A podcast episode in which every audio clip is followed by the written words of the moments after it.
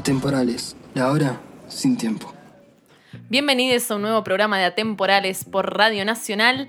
En este momento, esta voz puede ser que no sea la voz que comienza siempre Atemporales y por eso le mandamos un gran saludo a Luna Gambeta, que espero que nos esté escuchando, que no puede estar hoy, pero no importa porque hoy me acompaña en la mesa Martín Robaldo, Pablo Ávila y un extra sorpresa sorpresa sorpresivo total. Increíble. Increíble. adición de atemporales que me parece que se está jugando la titularidad acá, ¿eh? Cuidado. ¿Quién es? ¿Quién es? Preséntese.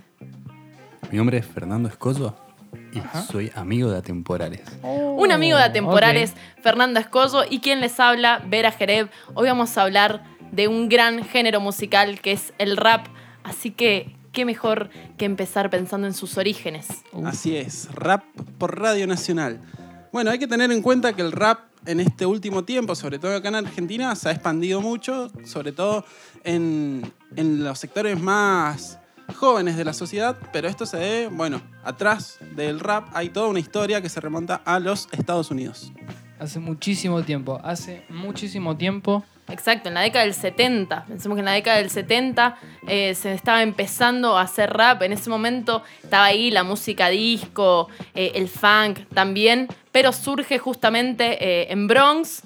Empieza a surgir esta movida musical. Surge en Nueva York, como vos decís, como un modo de, de la juventud de diferenciarse de la música disco. Eh, se bailaba mucho disco, estaba en auge y en pleno desarrollo también. Y entonces, bueno, surge el rap en modo de contestar a eso y una, nueva forma de expresión cultural. Y super under era como tipo, o sea, viste que tenían los sound systems, hacían batallas de quién tenía el mejor sound system, pasaban música, vinilos, todo ahí. Y recién después de hacer esas fiestas con los sound system y que eso empezaron la gente a hacer freestyle a tirar rimas arriba de esas cuestiones. Sí, era totalmente festivo. Sí, inclusive los sound system, como todos estos sistemas de sonido que un poco estaba esta competencia, viene de toda una tradición jamaiquina que llega a Estados Unidos, entonces inclusive tiene eh, orígenes jamaiquinos, eh, toda esta tradición que empieza con el rap, y hay como tres pilares del rap que algunos le dicen como la Santísima Trinidad, y dentro de esa Santísima Trinidad del rap de los orígenes está Cool Herc que es un personaje que empieza la movida. Me, encantó, me encantó saber la historia, esta yo no la sabía realmente. Bueno, imagínense el Bronx. Estábamos llegando, empezando los 70, muy, muy iniciados apenas los 70. El Bronx estaba realmente, como dicen, estaba incendiado porque habían incendios, habían guerra de pandillas. El gobierno de Estados Unidos lo había tirado a la basura del Bronx, no había asistencia. Y en una casa, este hombre muy cool, por cierto, realmente muy cool. Tenía una gran colección de vinilos.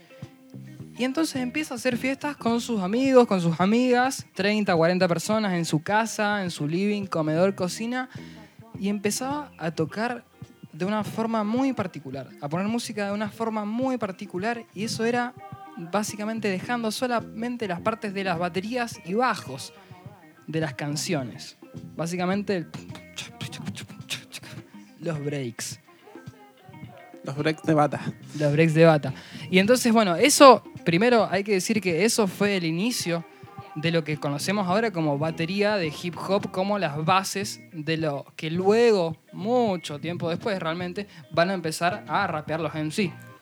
Sí, en 1973 entonces Cool Herc estaba ahí agarrando un living solamente y convirtiendo en una fiesta, que son fiestas tan legendarias en lo que es la historia del hip hop, que de repente es como muchas personas dicen, bueno, yo estuve en esa primera fiesta de Cool Herc. Y hay una entrevista que le hacen en una serie, digamos, documental muy zarpada, se llama Hip Hop Evolution está en Netflix. Si la quieren buscar, está muy buena, muy bien hecha. Muy bien hecha. Y Cool dice: Esperen, pregúntenle la edad, porque todo el mundo dice que fue esa fiesta, pero a nadie le da la edad para haber ido. Un dato, un dato importante de Cool es, es que es considerado el padre del hip hop, porque es justamente el que comienza toda, toda la movida.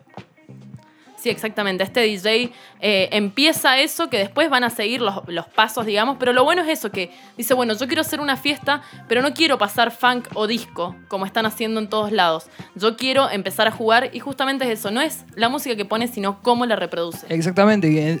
Eso es lo que están diciendo es que se forma como un estilo de música, ¿no es cierto? De separación al mainstream, que se podría decir que era lo que estaba pasando en el centro de Nueva York, en Manhattan, pasaban discos, boliches llenos, mucha plata, mucho champán, como esos decían, y dijeron, bueno, acá va a ser otra cosa. Va a ser gente del barrio, esos mismos dicen, venían acá los asesinos, los ladrones, la gente que le gustaba la música, la gente que le gustaba bailar, y acá no pasaba nada malo. O sea, era un momento de reunión, de diversión y de realmente que estaban todos ahí y básicamente una combinación con cierta también cantidad de drogas que ellos mismos dicen que hacía una locura lo que Y la danza eso. también, la porque danza ahí firme. surgen los B-Boys y, y las Big Girls, que van a ser justamente estas personas que empiezan a bailar en estas fiestas y que termina siendo una de las ramas también del hip hop, porque hay que pensar que el hip hop no es solamente el rap, sino que también está esta cuestión de los DJs, como estamos diciendo de Cool Herc, de quienes bailan, del graffiti. Entonces es como una cultura directamente la que se va armando.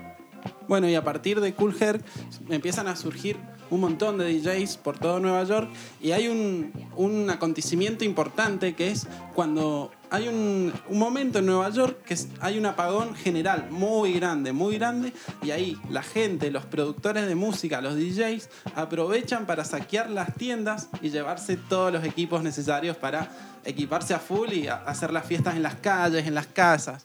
No, eso te juro que, que también fue increíble verlo porque, o sea, ellos mismos reconocían como, y no, después de esa noche había una sobrepoblación de DJs, de gente con sound system, se juntaban con su sound system de miles de dólares en las plazas del Bronx. No, lo que hubiese sido de eso. Y bueno, y El hip hop tiene que agradecerle a ese apagón Sí. porque ese apagón básicamente nutrió eh, al hip hop. Pero lo que también me parece importante y pensando un poco en, esta cuestión de, de cómo se van influenciando, es que alrededor de Cool Herc surge qué pasa. Un día cae un chico a escucharlo y dice, bueno, pará, lo que está haciendo este tipo está buenísimo, pero yo también tengo mi casa llena de vinilos. Y esa persona era África Bambata. Y es también un personaje que marca la historia del hip hop, que marca la historia del rap, sobre todo porque yo creo que es como el representante de lo que viene siendo esta cuestión pandillera, muy fuerte, de violencia, eh, de la situación en Bronx y de Nueva York en general, pero le da una vuelta de tuerca. Yo creo que es el que realmente marca lo que va a ser la, la cultura, la sensación de comunidad que después va a tener el hip hop en general. O sea, tenemos que, que pensar que, que este hombre haya pertenecido a muchas pandillas en Nueva York, en el Bronx. O sea, pandillas que en ese momento realmente eran complicadas. o sea, asesinatos, todo un tema. Se mataban entre ellos y eso, él decía como, ya está, ¿qué estamos haciendo? tenemos que unirnos.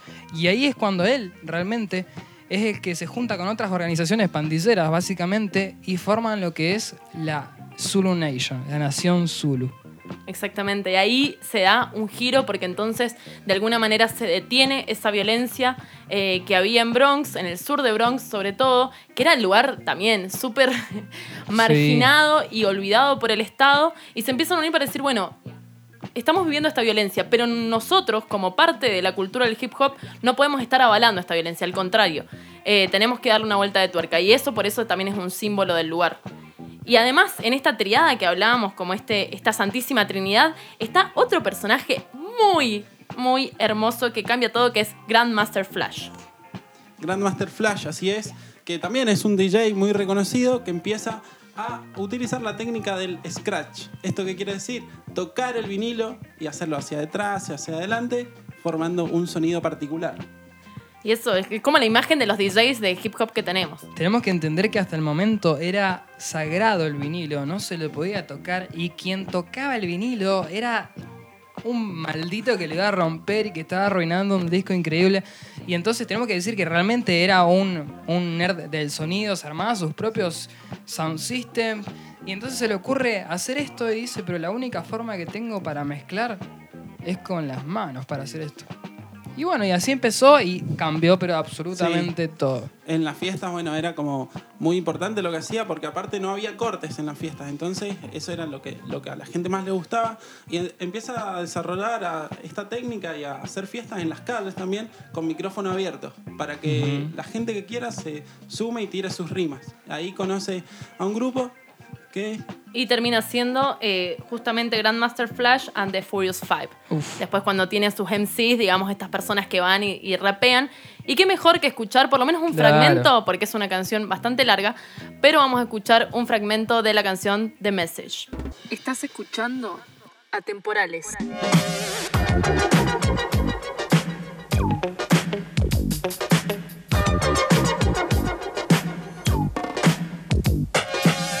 It's like a jungle sometimes. It makes me wonder how I keep from going under. It's like a jungle sometimes. It makes me wonder how I keep from going under.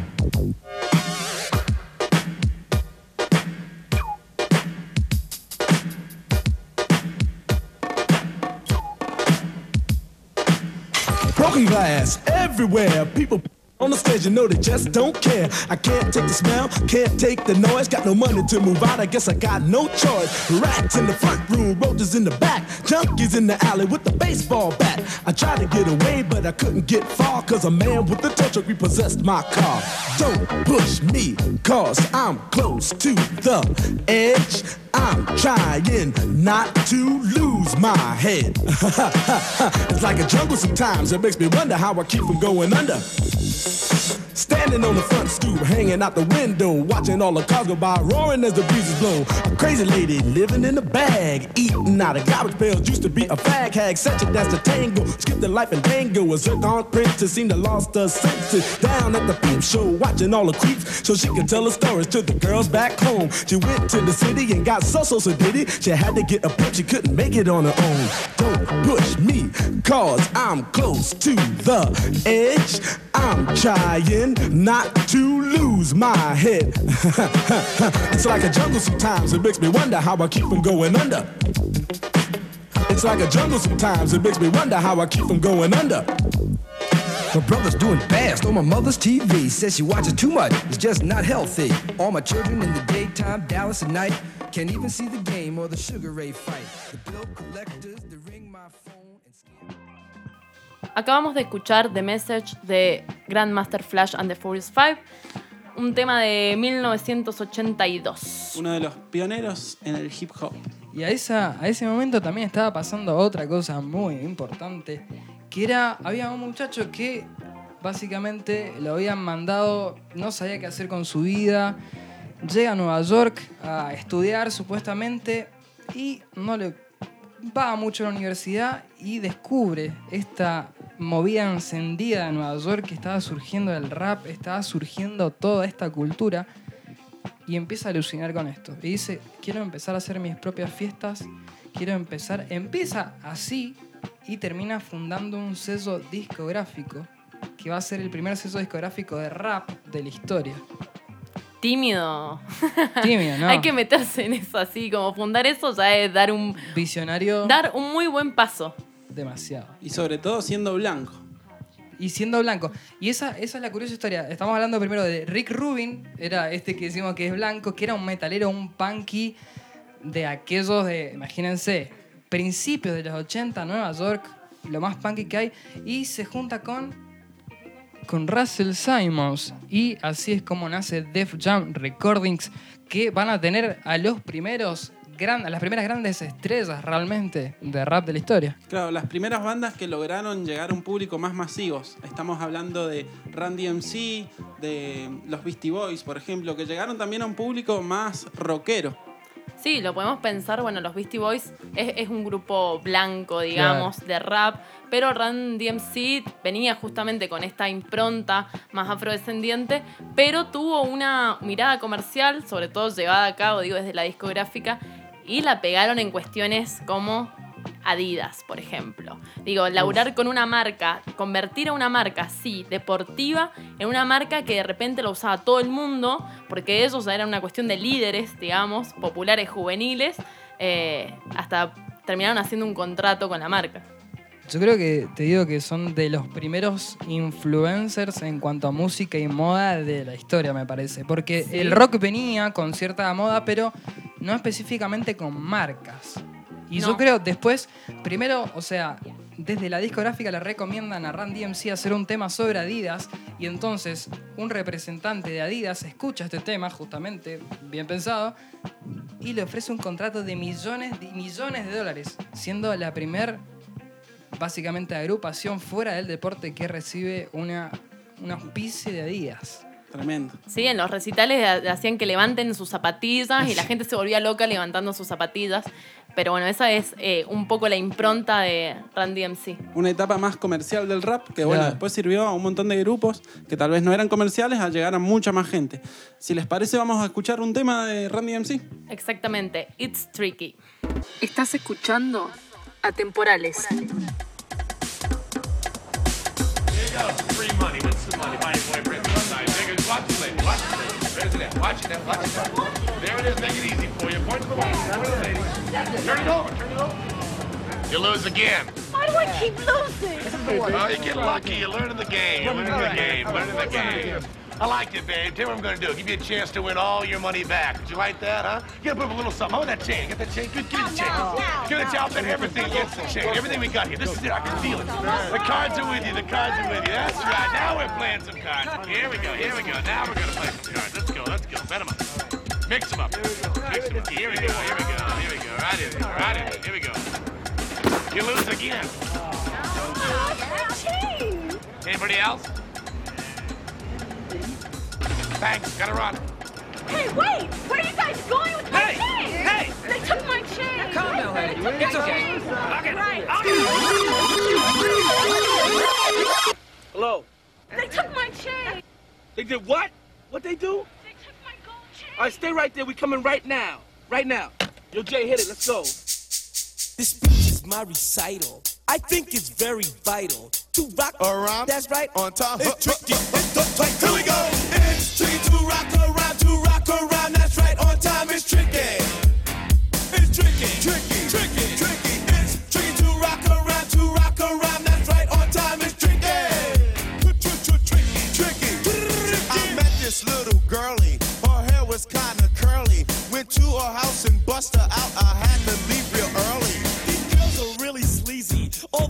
Say is please me. Or spend some time and rock a rhyme. I said it's not that easy. Tricky to rock around, to rock around.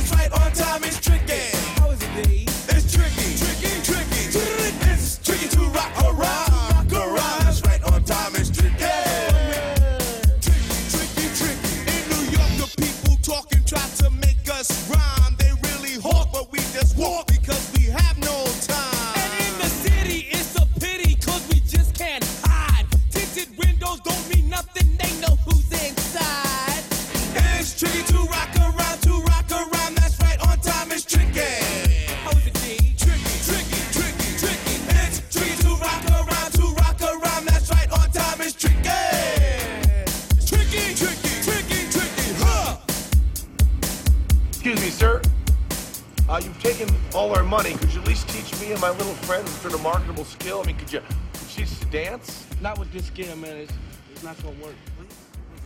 Estás escuchando Atemporales. Acabamos de escuchar It's Tricky de Randy MC. Así es, este grupo que llegó a la masividad tiene un tema también con Aerosmith, por ejemplo. Claro, y ese fue el, ese fue el quiebre, el breakpoint, ¿no es cierto? Hacer un tema con la otra, con lo que estaba en el mainstream más gigante de todo Aerosmith, el rock, ese rock como tan estridente. Hicieron un tema juntos y listo. El rap va a estar para siempre desde ese momento en el imaginario y en todos los lugares de la cultura de Estados Unidos primero y después del mundo. Así es. Sí, se cruzaron ahí. Yo creo que es eso, se cruzaron los dos ambientes del momento. Digo, como aparte de Aerosmith, que tenés, no sé, un Steven Tyler, todo súper. eh, claro, sí, sí, sí, pleno, regio siempre, y de repente se junta con Randy MC. Sí, yo creo que esa, esas son las fusiones que también. Creo que tienen que ver con la visión comercial fuerte que se empezó a tener alrededor del rap, que le genera un quiebre. Y sin embargo, en Los Ángeles, a principios de los 80, estaba surgiendo algo opuesto a lo comercial, que justamente era el gangsta rap, el rap pandillero. Sí, todavía no se había desarrollado el rap igual que en, que en Nueva York, porque en ese lugar era como un lugar mucho más relajado, habían, habían estaba la costa, surf, eh, mucha movida tecno, pero en los suburbios de, de Los Ángeles se empieza a generar el gangsta rap. ¿Esto qué quiere decir?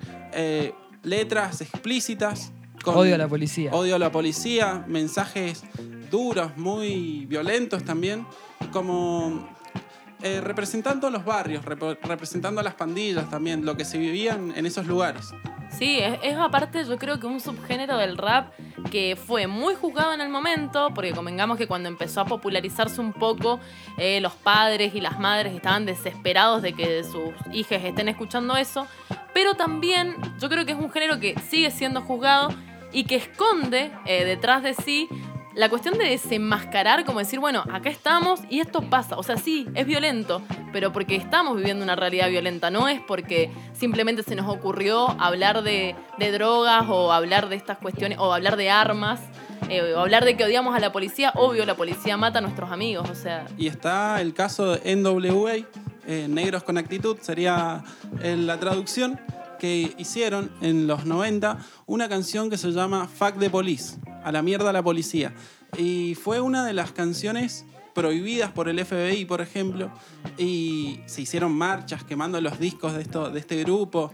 Eh, fue todo un- Sí, un- en televisión quemaban y aplastaban sus discos, entonces esto era como una manera de advertirles también de que había ciertos temas que no se podían tocar y les pasó que fueron a hacer un, un toque a Detroit y apenas llegaron la policía los recibió en el aeropuerto a la banda y le dijo, miren, o sea, ustedes toquen todo lo que quieran, pero no toquen Facta Police, porque acá mandamos nosotros. Y los pibes obviamente dijeron, ponele que no la vamos a tocar. Subieron y la tocaron y la policía entró directamente al estadio y empezó a sacar a la gente, empezó a golpearla y ahí, bueno, se armó. Y ahí se preguntan al final quiénes son los verdaderas pandillas o los verdaderos gangsters si ellos funcionan Mm. igual. Claro, Chao. exactamente. Funcionaron como una pandilla, eh, digamos, arrebatando un lugar y pegándole a la gente. Siempre. Y también, bueno, hacer como un pequeño paralelismo con un tema anterior que hemos tocado, que es la cumbia villera. en este sentido, es como siempre, si vos estás viviendo ahí permanente represión, injusticia, básicamente una pobreza extrema, estás rodeado de drogas, de delincuencia, y bueno, voy a terminar hablando de esto, es como algo natural. Y sí, es una forma de denunciarlo. Yo pensaba exactamente lo mismo cuando, cuando leía cuestiones sobre el rap gangsta y digo, bueno, tiene orígenes muy parecidos a la cumbia villera y tiene el mismo estigma. O sea, digo, Sí. como estigmatizado por los medios de comunicación, estigmatizado por la familia eh, y continúa con ese estigma cuando se creó y a medida que pasa el tiempo. Hay un documental muy, muy bueno que es con mucho material de archivo que se llama LA92, que se los recomiendo si les interesa este tema. Muestra cómo es el contexto de los 90 en Los Ángeles y cómo la brutalidad policial, cómo está el- los blancos son impunes en la justicia y nada, la impunidad que se maneja la policía para ir y atacar un- a una persona negra eh, de a 5 y salir totalmente impune. Sí, bueno, algo que también se ha vivido en el último año. Eh, Sí. Así que, no, realmente tremendo. Y sí, gran, gran, gran documental, así que muy recomendado. Creo que también está bueno rescatar de estas cuestiones, así como rescatamos en algún momento de la cumbia villera y rescatar del rap gangsta, la vigencia que tienen estas cosas y cómo de repente seguimos viviendo el gatillo fácil y fuck the police o a la mierda la policía Mm. o todas estas cuestiones siguen siendo eh, un, también una bandera de lucha, creo. Sí, un se han mensaje convertido. permanente. Ahí. Bueno, y podríamos poner un tema de NWA, pero no, porque acá Pero en no. Mendoza también hay unos pibes que la rompen. Claro. Acá hay gente que la rompe y es gangsta. Sí, Así y estuvimos que hablando encima. Y estuvimos estu- hablando. Oh, Estuvimos hablando con Elegangste. Sport. Elegante por. Bueno, entonces vamos a escuchar la entrevista ahí con Manny y con Chas. Exactamente, vamos a escuchar a Manny y a Chas de Elegante Sport. Estás escuchando Atemporales. Buenos días, buenas tardes. Mi nombre es Manny de Elegante Sport y la respuesta para la pregunta número 2, ¿cómo fue el proceso de producción del disco? Básicamente con nuestro productor hicimos un acuerdo en donde hicimos el proceso de ritmos o beats en una semana, en donde un día ah, trabajamos un beat y en la semana siguiente empezamos a trabajar todo lo que es producción y grabación de voces, más el masterizado. Con respecto al transcurso del día, la idea era terminar un tema, masterizarlo y seguir con el otro durante el menor tiempo posible. Buenas, eh, soy Chas de Elegante Sport. Elegante Sport surge mm, a fines del 2016, que fue nuestro último año de cursado de la secundaria, un año eh, en el que nos volvimos a encontrar con Manny, eh, con esto del freestyle, las compes de rap. Eh, en ese año, a mediados del año, grabamos nuestros primeros temas eh, como singles. Manny fue tu nombre y el mío se llama Testigo. Y me acuerdo que el día en el que fuimos a recibir nuestro diploma de graduación, eh, yo había encontrado una base en internet y mm, eh, cuando íbamos saliendo se la muestro al Manny y le digo, Manny, escuchate esta base, está zarpada, tenemos que hacer un tema eh, y al tema le tenemos que poner Elegante Sport. Elegante Sport era como mm, mi excusa para decir que no tenía plata para comprarme un traje como todos mis compañeros y yo decía, no, yo voy a ir de Elegante Sport. Un jean y una camisa y zapas tranqui y como que el concepto de Elegante Sport eh, en cierto modo ya nos identificaba y qué sé yo, como que me gustaba también cómo sonaba.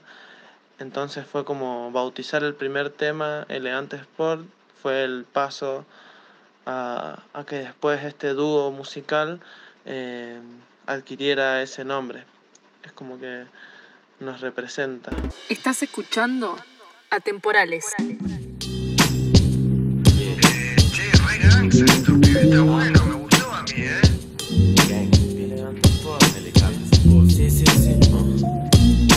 20 vueltas al sol en un calendario maya. Si preguntan quién sos, hay que tener agallas. Elegante sport, elegante sport, elegante sport. ¿no? Sonando sabio entre miradas, soñando con llenar mil gradas. Me agrada, tengo migrañas. Y si me extraña, le mando un beso. Vuelve mañana para cumplir tus mañas. Peleándonos por todo y arreglándonos con eso. Cuidado si te estorban, cubre fuerte tus oídos.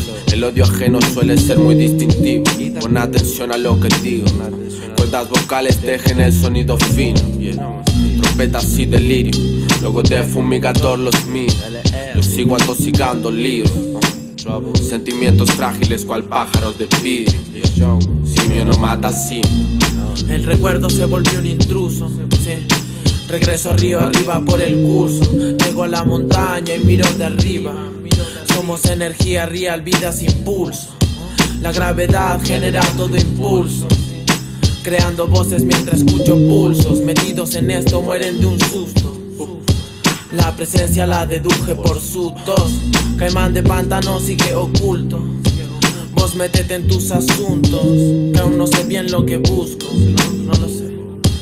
Y metidos en esto mueren de un susto. Bam. Uh, Sigo frío, aún así me río A pesar de que el paseo no fue divertido yeah.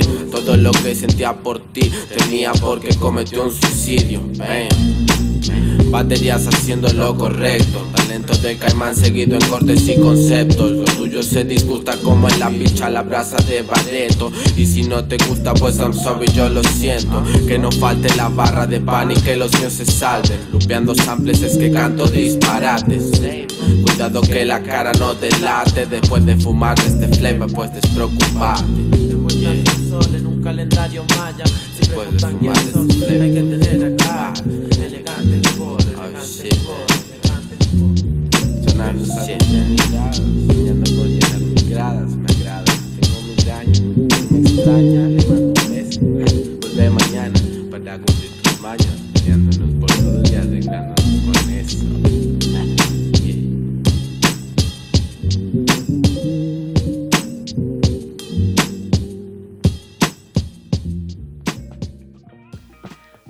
escuchábamos Pájaro de Vidrio de Elegante Sport y antes escuchábamos la entrevista que le hicimos a Chas y a Manny.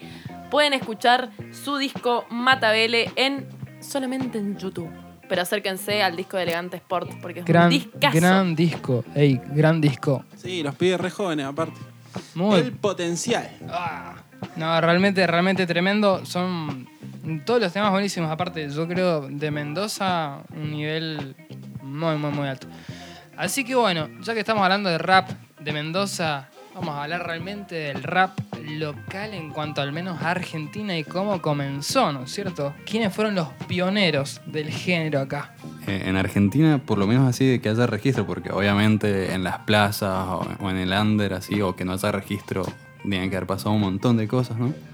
Pero de lo que se puede buscar ahora en YouTube, por ejemplo, está Los Adolfos Rap, que es como, como con ritmos medio funky, así como, es como banda, pero bueno, con, con raps, así. Eso después también está para buscar TV Rap, el disco eh, que está en YouTube que se llama Club Nocturno. Creo que es más o menos del 89, imagínate. Imagínate, bueno, ahí, Wow. antes de los 90. Muy pionero, muy pionero. Claro, sí. Antes incluso que, que sacara Iria Kurzaki su disco, ¿verdad? Sí, 90. 91 me 91 parece que creo, es ¿no? el Fabrico Cuero de, los chicos de También, Ilia Kuriaki. muy pibitos. Pero también, y aparte, o sea, en relación a esto, leía de que el hip hop, por ejemplo, en Argentina entró, o sea, en toda Latinoamérica más o menos entró en los 80. Hay que pensar que Latinoamérica venía la mayoría de procesos de dictadura, o sea, muy heavy, por lo tanto estaba todo muy cerrado. Y en Argentina empieza a entrar en tipo 84, 85 por las películas, donde había gente que bailaba, o sea, habían b-boys, digamos.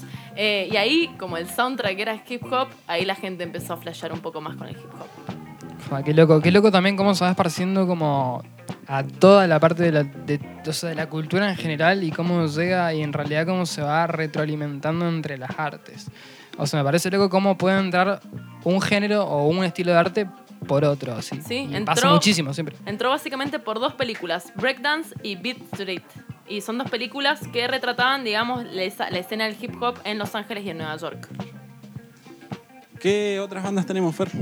A ver, tenemos el Sindicato Argentino del Hip Hop, que bueno, esto ya más allá de... porque habían otras bandas también, ¿no? De rap y cuestiones, pero como que fueron los primeros, por lo menos de mi opinión y supongo que las de alguien más, de, de- Exacto. de- de generar como la cultura del hip hop y no ser solo una banda de... de hip Claro, hop, meter digamos. más fundamento, más Claro. conciencia también. Mal, mal, y como generar comunidad también, así. Y aparte ganaron un Grammy Latino. Uf. En el Wow. 2001 ganaron un Grammy Latino con eh, un disco que se llama Un Paso a la Eternidad. Eh, y tenía una cosa muy, muy latinoamericana aparte. Digo, era Yo como... creo que con el nombre ese ya.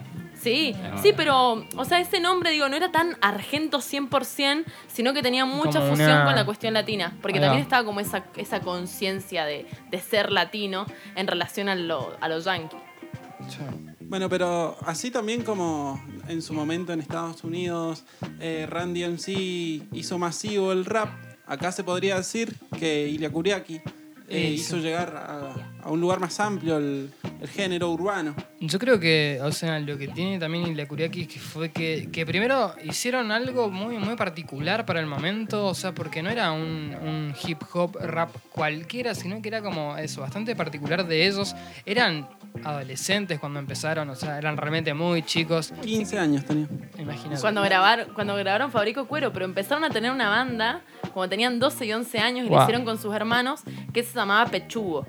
Y esa banda que tenían un poco en juego eh, era básicamente lo que, lo que los hizo empezar a incursionar en la música. O sea, pensemos, 12, 11 años, Emanuel y Dante. Y nada, después dijeron, bueno, pará. O sea, Pechugo buenísimo, como que le hacían burla a las canciones infantiles. De ahí sale el mono tremendo, que Spinetta lo sube. Eh, o sea, está en un disco de Spinetta, el mono tremendo. Y después de eso dijeron, pará, abandonemos esto, los pibes rapeaban, pum, 91 sale Fabrico Cuero, que es un discazo. Y tenían 15 años, o sea, Es tuya Juan sale en el primer disco de Ilia Kuriaki. Básicamente. Es como, yo creo que ahí está como la impronta que tienen ellos, que también me parece interesante porque creo que juegan. Eh, y que es algo que lo dicen inclusive en las entrevistas hasta el día de hoy. Bueno, vamos, vamos a escucharlo. Vamos a Entonces- escucharlo. ¿Qué tanto? Bueno, ¿qué tanto, qué tanto andan hablando de Ilia Kuriaki? Wow. Vamos a escuchar entonces No es tu sombra de Ilia Kuriaki and de Valderramas.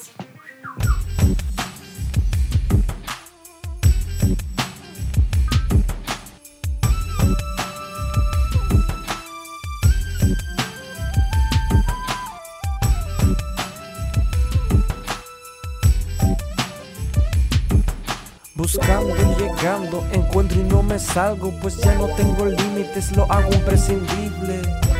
¿Qué sería de esta vez o aquella si toda mi vida hubiese sido una belleza? Siento mi peso correr, el estado de mi mente nos echó todo a perder. Busco remediar una cicatriz, legado espiritual, belleza espiritual me di. Una saga creando la llaga terrestre. Me quiero encontrar en el lado eficiente. Perdí un tiempo, gané un sentido. Estuve sentado, partido resentido. Escuchando el aire, aprendí a elegir. Y mis relatos ordenados comenzaron a regir. La esencia está cerca de tu temor. Destruye el imperio del gran tumor.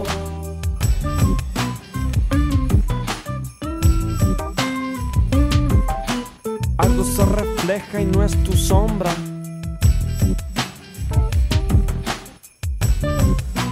Algo se refleja y no es tu sombra.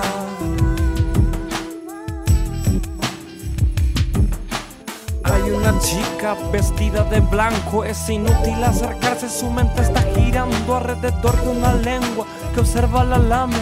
La zorra es tan idiota cae y cae. No existe el viaje a tales pensamientos. Justificar el vacío puede ser lento. La nieve no es blanca, con eso te alcanza. Me dijo tendrás que saberlo en la balanza. Los grandes ojos de un dios negro me influenciaron a fabricar cuero. Pienso volver al lugar y romper la pared que riendo creaste y ahogaste la fe. Porque buscaste algo tan evidente. No te das cuenta, soy un ente.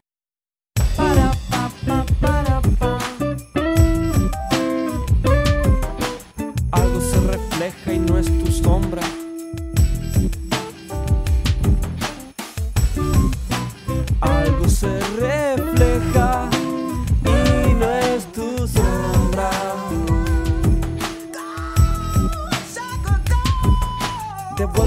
Tierra, mi carro cromado, oliendo el paisaje, el aire oxidado. Una zorra se acerca y me ofrece su servicio. Por 50 centavos, la hago mierda en el piso. Mi no pago no es mi estilo y abusar es de Utah. Y el que lo hace es un hijo de puta. Sigo rodando, mi estéreo explotando. Mi mente tranquila en mi viaje pensando. Hay una mano metida en la gente. Y no es la de Dios, es la de algún dirigente.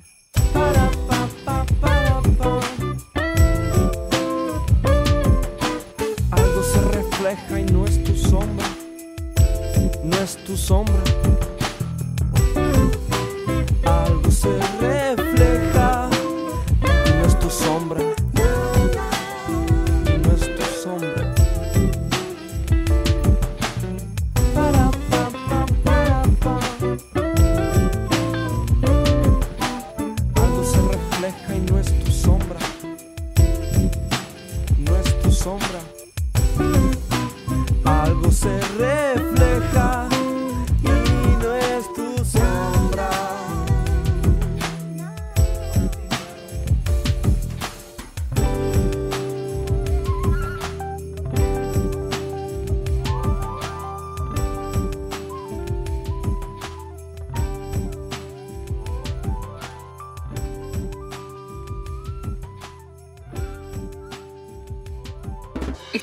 Escuchando Atemporales.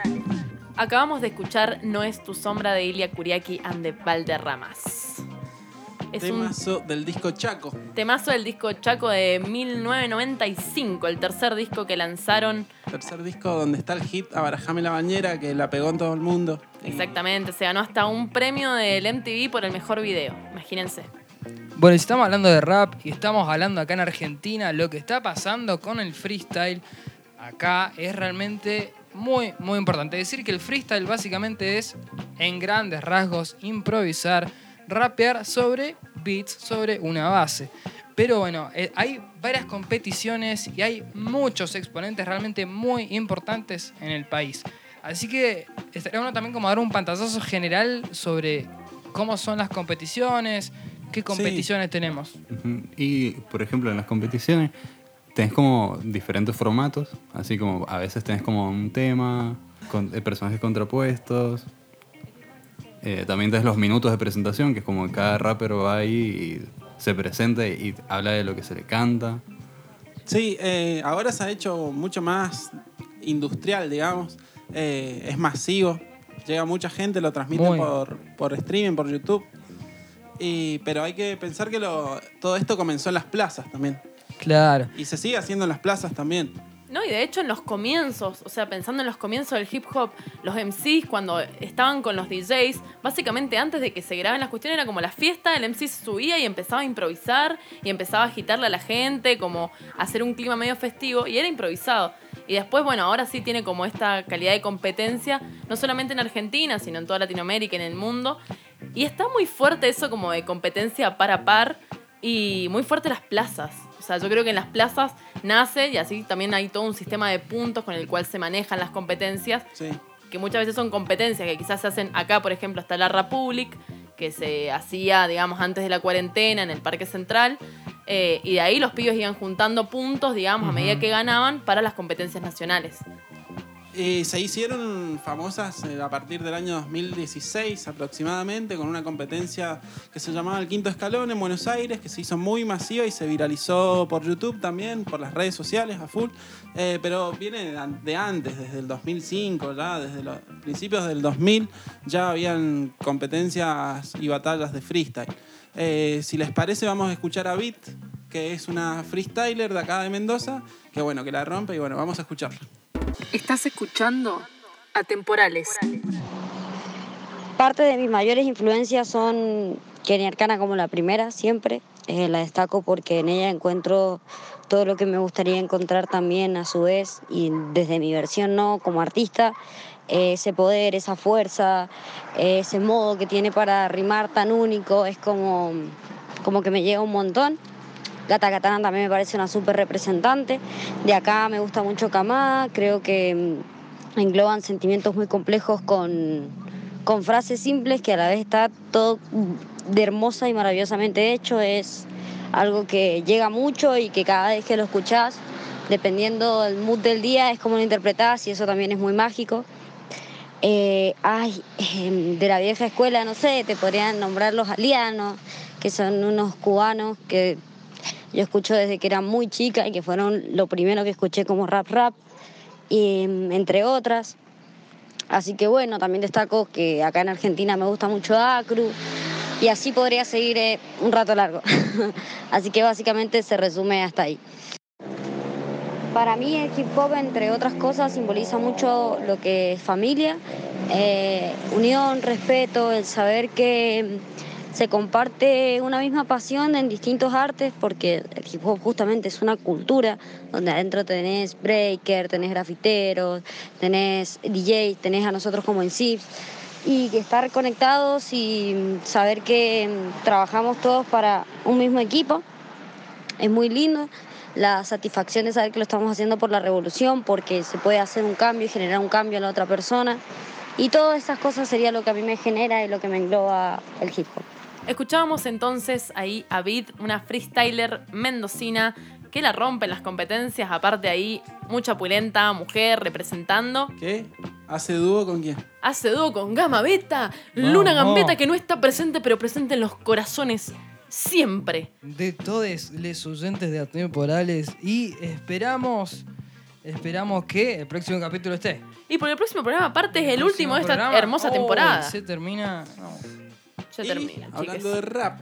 Y hablando de rap, hablando de rap y de rap en Argentina, hemos tenido el gustazo de entrevistar a algunos de los integrantes de Militantes del Clímax, que para ponerlos un poco en sintonía con lo que son, son una banda que nació en el 2009. Justamente es una fusión, digamos, entre rap, tiene cosas muy rockeras, tiene vientos además. Jazz, funk. Sí, jazz, funk, hip hop es como lo que los define. En 2014 la banda presentó Climax, que es básicamente su disco debut, y además en 2018 presentaron Día 4.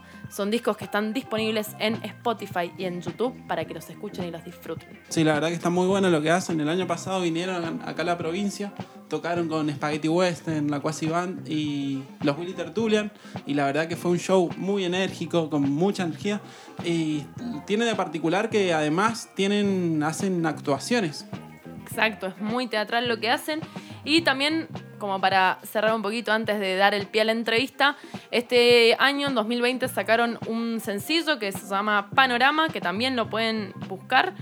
Eh, bueno, entrevistamos a su baterista, Tomás Sánchez, y a su cantante, su rapero, eh, que le dicen el abuelo. Así que lo vamos a dejar con seudónimo y todo. Estás escuchando Atemporales. ¿Qué tal? Buenas tardes, mi nombre es Tomás, soy el baterista de Militantes del Clímax. La manera de componer en la banda varía mucho, sobre todo ahora que estamos en cuarentena o que estuvimos o qué sé yo, pero suelen surgir los temas de zapadas en la sala o de ideas que trae alguno o a veces ya ideas más desarrolladas que ya tienen como los instrumentos, cada cosa, eh, ya cada uno sabe qué hacer, digamos.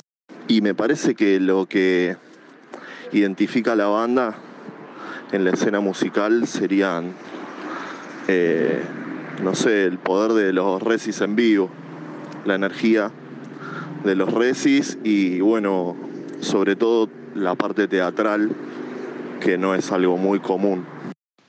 ¿Qué tal? Yo soy el abuelo y soy el MC, el rapero de, la banda militante del Clímax.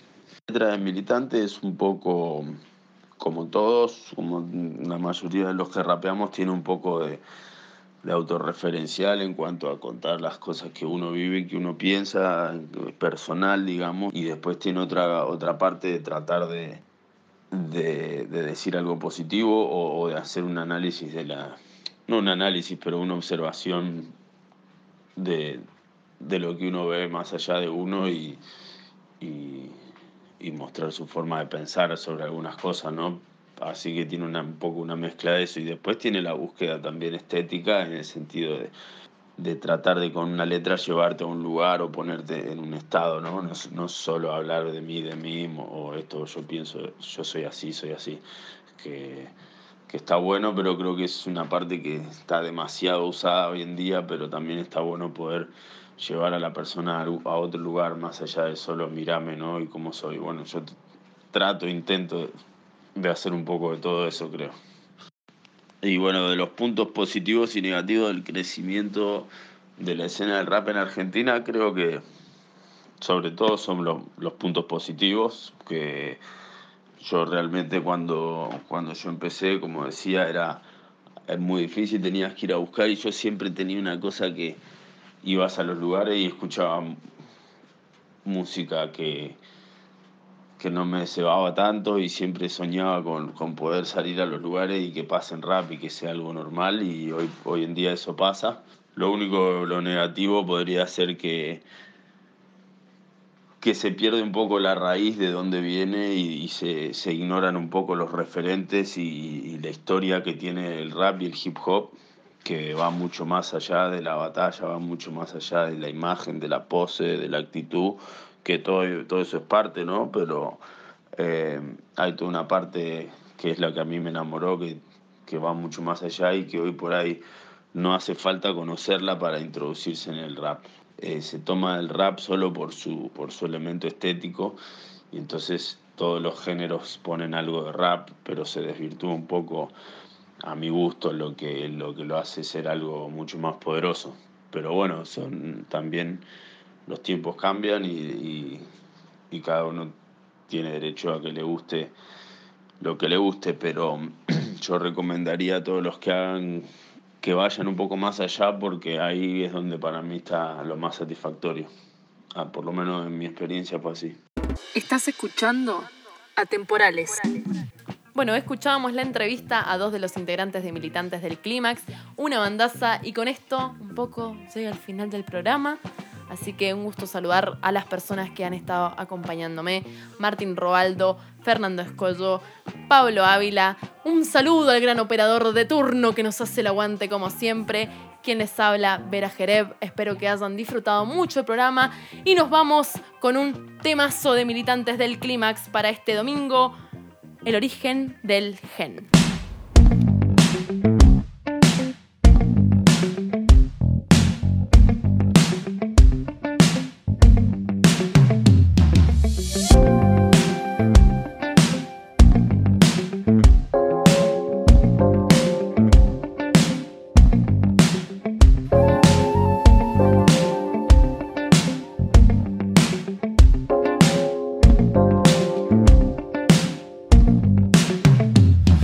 páginas, imagina rimas es fácil en esta ciudad que estalla de movidas trágicas. Ilusas musas pasan por mi máquina de sátira. Sé de historias áridas, mentes ávidas, de vistas álgidas, ácida. Relación suicida con la vida, no hay salida. La misiva es desahuciada y me obliga a hacer amistad con la ira. Ver la mitad que se olvida, vomitar la comida podrida que nos convidan. Se está acercando el final, quizá no el tuyo, pero sí el de mi equilibrio mental. Voy a salir a matar, clavar el duro mental, de modo tal que ya no puedan ignorar mi puñal. Si nos atacan dinosaurios, yo apretando mi rosario, estoy rezando por los varios que se hundieron en el barro, tan allá en el barrio. Yo los visito con mi rap a diario, canto, giro y bailo en este carnaval precario. Colgado en un detalle, colgado en un paisaje, soy hereje por buscar amor mientras que la violencia crece. Esto no es el cielo, pero en algo se parece. Dejemos de pensar estupideces. Es un poema de amor, aunque suene oscuro. Estoy buscando tu calor, te quiero, te lo juro. Hay una voz en mi interior, en mi yo del futuro. Me está pidiendo que arreglemos lo que él no pudo. Este es un tema de amor, aunque suene oscuro. Como fue, ya me olvidé, te perdoné, lo juro. Hay una voz en tu interior, es tu yo del futuro. Te está pidiendo que arreglemos lo que él no pudo. Es un poema de amor, aunque suene oscuro. Estoy buscando tu calor, te quiero, te lo juro. Hay una voz en mi interior, en mi yo del futuro. Me está pidiendo que arreglemos lo que él no pudo. Este es un tema de amor, aunque suene oscuro. Como fue, ya me olvidé, te perdoné, lo juro. Hay una voz en tu interior, es tu yo del futuro. Te está pidiendo que arreglemos lo que él no pudo.